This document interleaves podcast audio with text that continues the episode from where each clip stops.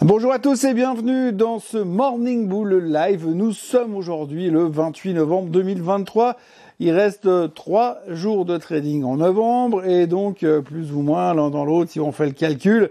Allez, grosso modo, 33 jours avant la fin de l'année, 34 jours, ça dépend comment on calcule, peu importe, on s'en fout. Il reste plus grand chose avant de terminer l'année et c'est le moment des questions. Hein. On vient de monter de quasiment 10% euh, sur les marchés boursiers au travers de la planète. On est plus ou moins convaincu du fait qu'on est monté de 10% à cause euh, du fait que l'inflation est vaincue, que les banques centrales vont arrêter de monter Bref, on est plutôt sûr de ça, sauf que maintenant on est un petit peu là suspendu au milieu de nulle part en se disant bon, Qu'est-ce qu'on fait maintenant? Alors effectivement, il n'y a pas grand-chose à attendre. On revient d'un long week-end aux États-Unis. Euh, on a commencé une journée super calme hier, avec l'impression que personne n'avait vraiment envie de prendre des risques.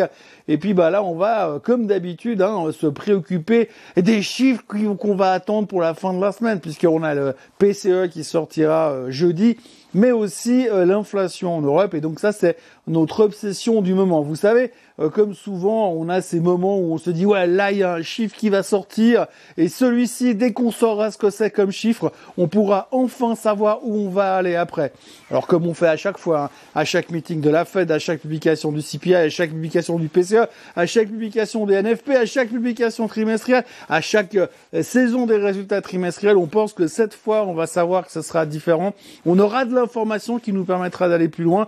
Donc on est exactement dans cette situation. On attend jeudi parce que jeudi on saura. Bon, aujourd'hui on aura deux trois trucs hein, comme le climat de consommation en Allemagne, comme euh, le consumer confidence, la confiance du consommateur aux États-Unis, et puis surtout on aura pas mal de banquiers centraux qui vont commencer à parler. Aujourd'hui on a Bowman, on a Waller, on a Lagarde euh, qui vont nous donner une incentive de l'avenir, de là où on va et puis peut-être qu'avant jeudi, on saura ce qui va se passer euh, pour les 28 prochains mois à venir. Non, je rigole, mais il est vrai qu'aujourd'hui, on est dans une situation où on attend pour savoir où on va, puisqu'on est quand même monté très vite, très fort, très haut. Et puis là, on se dit, et qu'est-ce qu'on fait maintenant?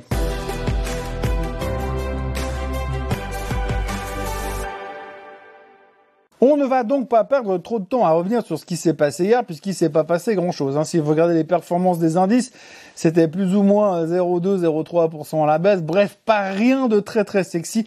Toujours beaucoup d'intérêt sur la tech aux États-Unis. C'est là où tout le monde se concentre, puisqu'on sait que si le marché doit encore monter 5% avant la fin de l'année, ce sera inévitablement via euh, le côté de la tech. Mais à côté de ça, eh bien, on profite pour se poser des questions sur ce qui va se passer l'année prochaine.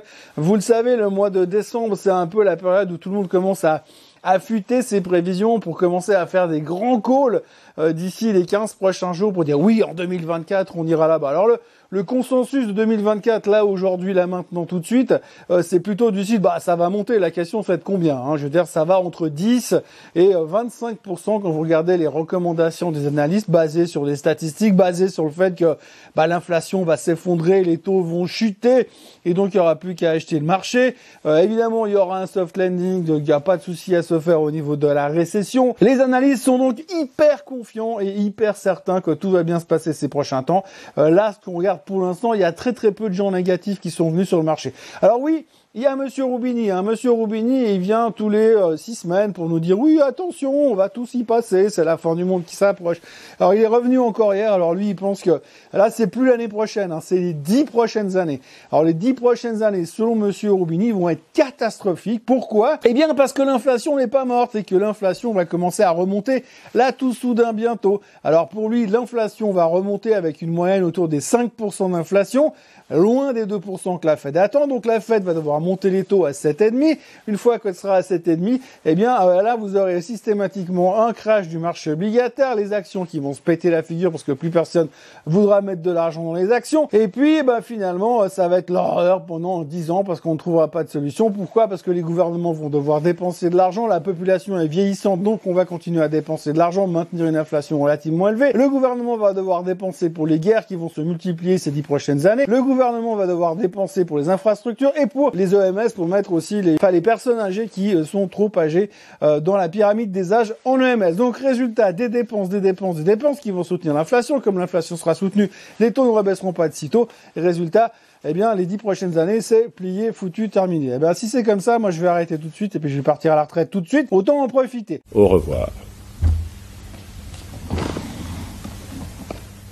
Non, je plaisante bien sûr, mais en gros, c'est un peu ce que Monsieur Roubini nous a dit hier. Les dix prochaines années seront euh, complètement pourries. Alors rassurez-vous, la bonne nouvelle au milieu de tout ça, c'est que Roubini, bah, il est faux depuis 2007. Hein. La dernière fois qu'il était juste, c'était dans la crise des subprimes, et puis depuis, il se gourre et il s'entête à dire que de toute façon c'est foutu et qu'on s'en sortira jamais. Donc, on va dire que c'est plutôt une bonne nouvelle de ce côté-là. Il y a aussi un sujet qui euh, devient un tout petit peu plus entêtant sur les marchés en ce moment, c'est la faiblesse de la volatilité et cet excès de confiance qu'on a sur les marchés.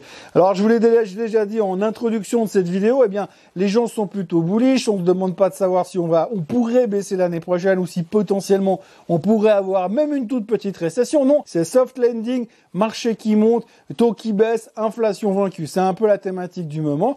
Mais euh, l'un dans l'autre, eh bien cet excès de confiance amène aussi des niveaux de volatilité extrêmement bas. Et quand vous avez des niveaux de volatilité extrêmement bas, eh bien, ça veut dire que les gens ont bah, de l'hyper confiance et donc il y a personne qui, achète, qui achète des options pour, donc il y a personne qui achète des options pour se protéger parce que les gens n'ont pas peur puisque the only way is up, baby. Donc résultat, les marchés euh, sont hyper confiants. Vous avez une vol qui est très basse, mais le problème c'est qu'aujourd'hui, on a une vol qui se traite autour de 12% et quand vous regardez les statistiques, oui, parce qu'on est très friand de statistiques, comme vous vous le savez, eh bien quand on regarde les statistiques du passé, on se rend compte que chaque fois qu'on est allé chercher ces 12% de volatilité, c'est 2% du temps sur les 5 dernières années. Et qu'à chaque fois qu'on est revenu dans cette zone 11,5, 12%, on a eu tout d'un coup, paf, une poussée de fièvre parce qu'il s'est passé un truc. Hein. Euh, un Covid, un truc du style, et donc du coup la vol a explosé derrière. Et c'est généralement des situations qui rendent les gens un peu nerveux parce qu'une volatilité extrêmement basse égale excès de confiance et excès de confiance euh, égale euh, surprise à la baisse quand tout d'un coup il y a une mauvaise nouvelle qui nous tombe dessus. Donc c'est un petit peu l'angoisse du moment et le sujet qu'on aborde à droite à gauche. Ça veut pas dire que c'est un signal de vente là maintenant tout de suite, mais ça veut dire que c'est quelque chose qu'il faut regarder comme euh, ce fameux euh, graphique Greed and Fear que je vous montre tout le temps mais je vous montrerai pas aujourd'hui, qui montre qu'on est de plus en plus confiant. Puis généralement c'est the indicateur contrariant qui nous dit que quand on est trop confiant ça baisse et puis quand on a trop peur ça monte. C'est un peu ce que disait euh, Monsieur Warren Buffett en disant que eh bien il fallait acheter quand les gens avaient peur et puis il fallait vendre quand les gens étaient hyper confiants. Ça résume tout ça. Donc attention à ces niveaux de vol, c'est un sujet qui revient de manière assez récurrente sur les marchés depuis 2-3 jours et que bah techniquement la volatilité peut pas aller beaucoup plus bas que 10% parce que ça va ça voudrait dire qu'on fout vraiment plus rien. Déjà qu'on fout pas grand chose aujourd'hui. Donc du coup, eh bien forcément, ça pourrait remonter et si ça remonte, ça voudrait dire qu'il y aurait peut-être un petit sell-off qui ferait euh, qui ferait justifier, qui pourrait justifier un rebond de cette volatilité, un sell-off qui serait peut-être déclenché par une mauvaise nouvelle, qui pourrait finalement nous faire reperdre ce qu'on a gagné ces derniers temps pas tout, mais peut-être un tout petit bout, ne serait-ce qu'un tout petit peu. Donc attention à, euh, cet indicateur qui euh, revient beaucoup dans les médias en tous les cas.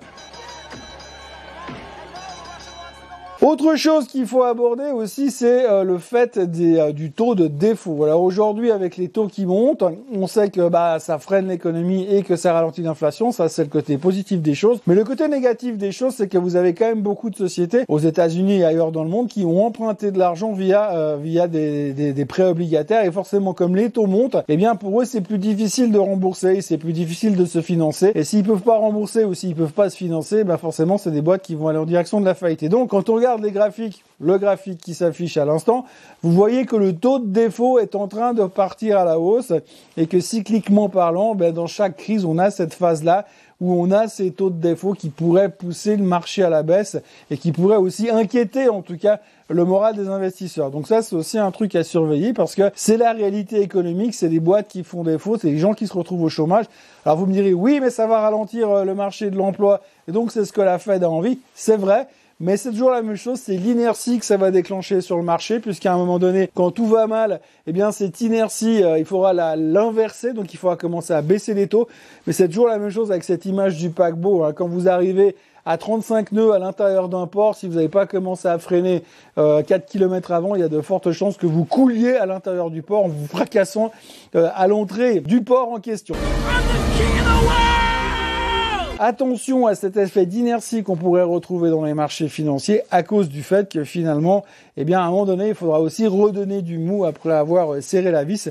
Et ce taux de défaut est une préoccupation du moment. Donc aujourd'hui, si on regarde un petit peu les attentes du marché, eh bien, on est tous concentrés sur jeudi. Jeudi, il y aura donc le PCE, il y aura donc le CPI. Et ces deux chiffres semblent être les chiffres clés. Pourtant, si on réfléchit un tout petit peu plus loin que le bout de notre nez, eh bien on se dit que quand on voit ce qui s'est passé ces derniers temps, quand on voit la baisse du pétrole qui est toujours autour des 75 dollars pour l'instant, quand on voit que pour l'instant le prix de l'essence aux États-Unis est au plus bas depuis deux mois, eh bien on peut s'attendre que cette composante globale garde l'inflation, les chiffres de l'inflation bas et c'est pas parce qu'on a eu, euh, c'est pas parce que le PCE va sortir ce euh, jeudi qui va être complètement différent du CPI qui est sorti il y a 15 jours. Il faut juste être un tout petit peu, euh, faire un peu de réflexion. Il serait étonnant que les données du PCE euh, disent le contraire de ce que le CPI nous a sorti, ou alors je comprends plus rien à l'économie mondiale. D'ailleurs, je comprends pas grand chose d'habitude, mais là, voilà, ce serait quelque chose quand même assez surprenant. Néanmoins, on est vraiment concentré là-dessus, et quand on voit la volatilité aujourd'hui, et quand on voit ce qui se passe sur les marchés ce matin, hein, le futur est en hausse de 0,04%, on sent que c'est super excitant, et puis qu'on a juste envie d'avoir un argument suivant pour se dire, bah oui, mais dès qu'on à ça, ça ira mieux. Pas forcément que ça va nous changer la chose, mais en tous les cas, il y a plus de chances que jeudi on soit confirmé dans le fait qu'effectivement euh, l'inflation soit vaincue et que ça nous rassure et que ça nous donne peut-être une occasion euh, d'aller chercher un petit peu plus haut sur les marchés financiers. Allez savoir, parce que là, on a quand même besoin d'un certain catalyste, surtout qu'on était très vite très haut et que maintenant, il faut quand même savoir euh, quelle direction prendre. Alors, les plus prudents sont en train de se dire oui, peut-être qu'on va juste zigzaguer à ces niveaux-là. Et puis on verra ce qu'on va faire l'année prochaine. Mais l'année prochaine, ce sera une année facile puisque année électorale, tout le monde est super bullish et que rien ne devrait nous arriver. À moins que M. Robini ait raison. Voilà ce que l'on pouvait dire en ce mardi matin pluvieux. Euh, sur les marchés financiers. Moi, je vous encourage à vous abonner euh, à cette chaîne, à la chaîne Suisse en français, à liker cette vidéo et à venir euh, nous retrouver, me retrouver demain matin pour un nouveau Morning Bull live. Passez une excellente journée et puis à demain. Bye bye.